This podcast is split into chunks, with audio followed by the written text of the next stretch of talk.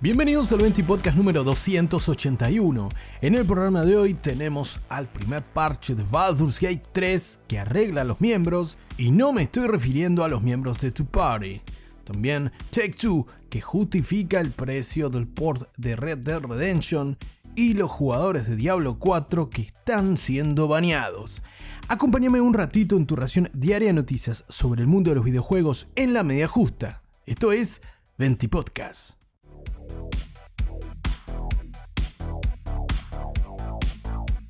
Comenzamos este evento y podcast hablando sobre Baldur's Gate 3, uno de los sucesos del mundo del gaming de este año, que luego de una apabullante recepción que lo sitúa como uno de los juegos más jugados del año, al menos en el terreno del PC gaming, recibe ahora su primer parche post lanzamiento, el hotfix número 2, la nueva versión del juego que ya está disponible, que actualiza más que nada cuestiones menores del juego, algunos crasheos durante los diálogos, al recuperar una partida salvada, o al realizar ciertas acciones, también mejorar algunos errores en el desplazamiento de los jugadores y nada, nada profundo en lo que es el gameplay de Baldur's Gate 3, que salió bastante bien con su versión final de la semana pasada, luego de un periodo de casi 3 años de Reaccess. Ahora, lo particular es lo que declara Larian como arreglo del parche, que está bien como changelog o como registro de este parche de entre las mejoras. Y es que hay dos puntos muy particulares que seguramente te van a encantar.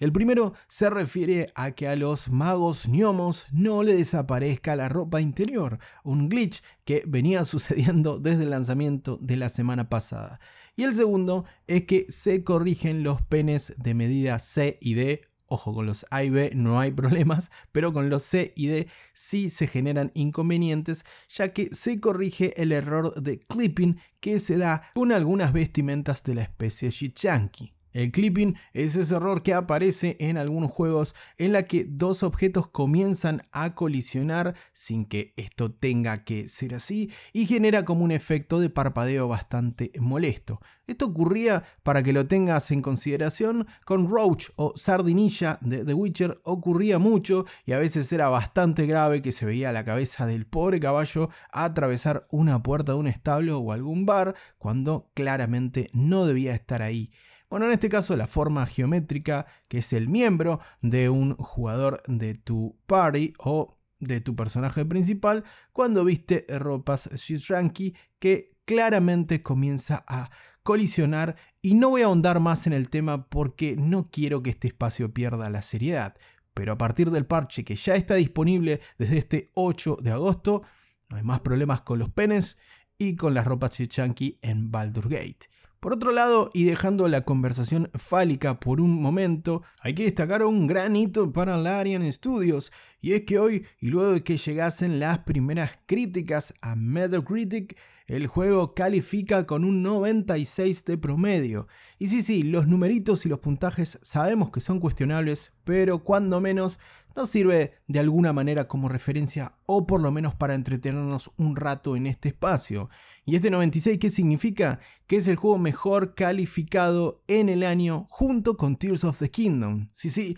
Baldur Gate 3 se sube, como te decía, a la competencia del juego del año con esta puntuación y esta gran recepción habiendo salido solamente en PC y además logra la calificación máxima que tenemos en este año para un videojuego junto con Zelda Tears of the Kingdom, comparte el podio con el juego de Nintendo con la salvedad de que Baldur Gate 3 tiene solamente 11 críticas que lo mantienen en este promedio de puntaje, mientras que Zelda Tears of the Kingdom lo tiene con 145 críticas. Claramente, a medida que vayan llegando las críticas de la prensa especializada, esto no es promedio del público, por supuesto, pero a medida que vayan cayendo más críticas de la prensa especializada, es muy probable que el RPG de Larian Studios baje un poco ese promedio, pero al final terminará siendo anecdótico. Esto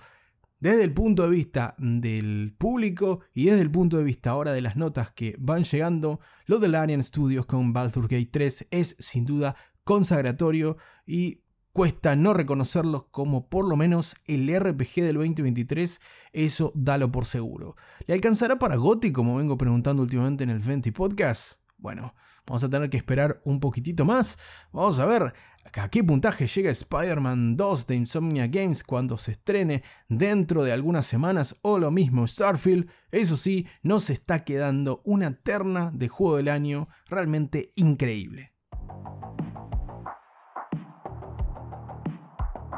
Continuamos en el Venti Podcast de hoy y toca hablar sobre el bueno de Strauss Zelnick, el número uno de Take Two, es decir, la compañía padre de Rockstar Games, es decir, los creadores de GTA. Y que luego del informe financiero que diese cuenta del primer trimestre del presente año fiscal, en el cual Take Two registra reservas netas por más de 1.2 miles de millones de dólares, sí, les va bastante bien a Selnick y compañía, no tiene problemas para garpar las expensas, pero aún así el muchacho como buen capitalista que es, quiere más y la prensa le consultó por el precio del port de Red Dead Redemption al llegar a PlayStation 4 y Nintendo Switch que la compañía anunció hace horas nomás.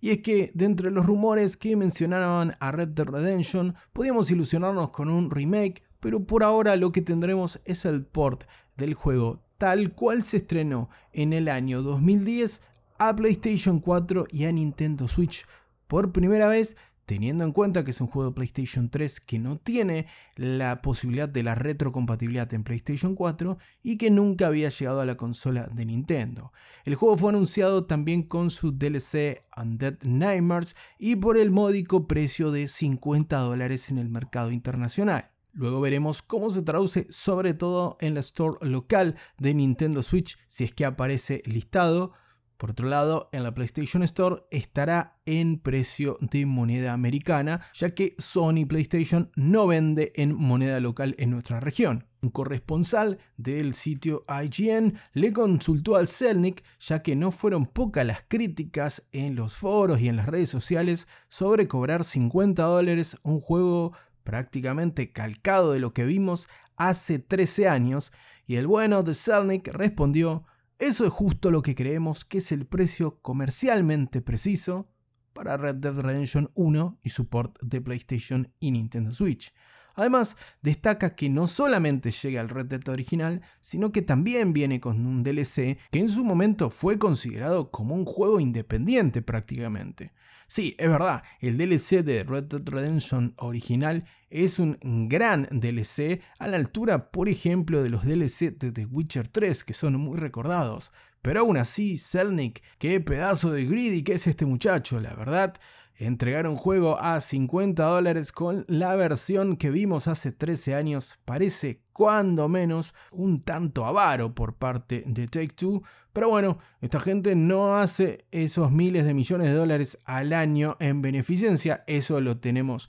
eh, clarísimo. Lo que da también un poquitito de bronca, por decirlo de alguna manera, es que en Xbox One y en Series X y S el juego se puede disfrutar a través de la retrocompatibilidad. Esto no es culpa de Cernic tampoco que Nintendo Switch o que PlayStation 4 no tengan retrocompatibilidad, eso es cierto, pero la verdad que el juego llegue sin ningún tipo de mejora en la resolución o sin ningún otro tipo de agregado, se siente como con sabor a poco y veremos si los consumidores le dan la espalda a este relanzamiento del juego que como te digo llega tal cual fue entregado en el año 2010 para la generación de PlayStation 3 y Xbox 360. En caso de que sea un éxito de ventas, bueno,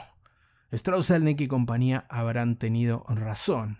Por otra parte, y fuera de estas consultas puntuales al número uno de Take Two, uno de los publishers más grandes del mundo actualmente, también se mencionó en el informe financiero que además de que tuvieron un trimestre muy bueno, prevén tener un momento récord durante el próximo ciclo fiscal. ¿Esto qué quiere decir? Que Take Two está esperando ventas récord entre abril de 2024 y marzo de 2025. Dicho de otra manera, nos terminan confirmando que entre abril de 2024 y marzo de 2025 tendremos el lanzamiento del esperadísimo GTA 6 y ahí sí, seguramente Selnick y compañía van a estar nadando en dólares. Aún así, tocará esperar para que confirmen cuándo nos llega el próximo lanzamiento de la exitosísima serie GTA y si logra colmar las expectativas y la gente de Take-Two sigue disfrutando de ganancias récord.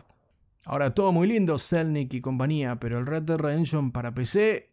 brilla por su ausencia y de un remake, la verdad, me pongo el maquillaje y el gorrito de payaso como vengo haciendo con Silson últimamente.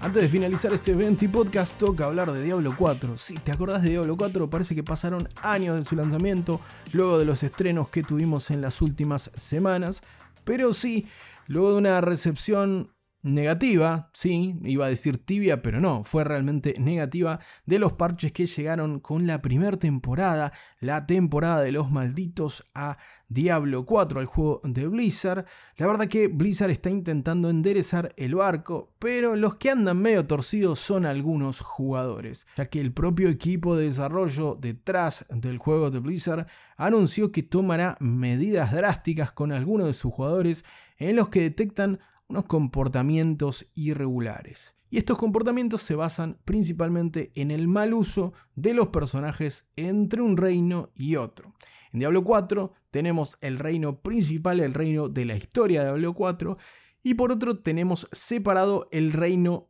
temporal de la temporada, eh, puntualmente, que está en curso en este momento. Bueno, los personajes del reino temporal pueden ser trasladados al reino de la historia de Diablo 4, pero no así a la inversa. No obstante, algunos jugadores encontraron el truquito, encontraron el atajo para poder trasladar a sus personajes que están en el reino de historia principal al reino temporal y así continuar farmeando experiencia y obteniendo ganancias y además obteniendo los ítems que te dan el reino temporal que tiene precisamente las quests y los objetivos propios de la temporada en curso. Esto se da concretamente al recibir una invitación de otro jugador desde el reino temporal, vos estando en el reino de historia, y en ese momento desconectando tu conexión a internet. Sí, desenchufás el RJ45, o al parecer esto es lo que detectó Blizzard, e intentará mejorar. Ya confirmaron que van a meter un parche, un hotfix cuanto antes para que esto no suceda, ya que ante esta situación, cuando te volvés a conectar, el juego no reconoce que tu personaje estaba en el reino de historia y te envía directamente al reino temporal con el amigo que te envió la invitación. De esa manera puedes farmear ítems y cumplir objetivos con un personaje que no debería tenerlo permitido. Esto claramente es una puerta que se les escapó, que se les quedó abierta a la gente de Blizzard y que ya advirtieron que lo van a corregir cuanto antes a través de un parche, pero que además confirmaron que tomarán medidas estrictas para los jugadores que hayan tenido esta actitud de forma recurrente en sus cuentas. Por lo tanto, se viene el Van Hammer, se viene el hachazo para muchas cuentas de Diablo 4. Veremos cómo resulta esta situación y cuándo lo corrigen para que no se siga aprovechando este exploit. Y veremos también cuándo llegan los parches que mejoran a las clases y que tan descontentos dejaron a muchos de los jugadores de Diablo 4, sobre todo a partir de la temporada 1, la temporada en curso la temporada de los malditos, que parece que fue una maldición para Diablo 4 porque tuvo críticas crueles por parte de la comunidad e incluso su número de jugadores recurrentes ha bajado considerablemente.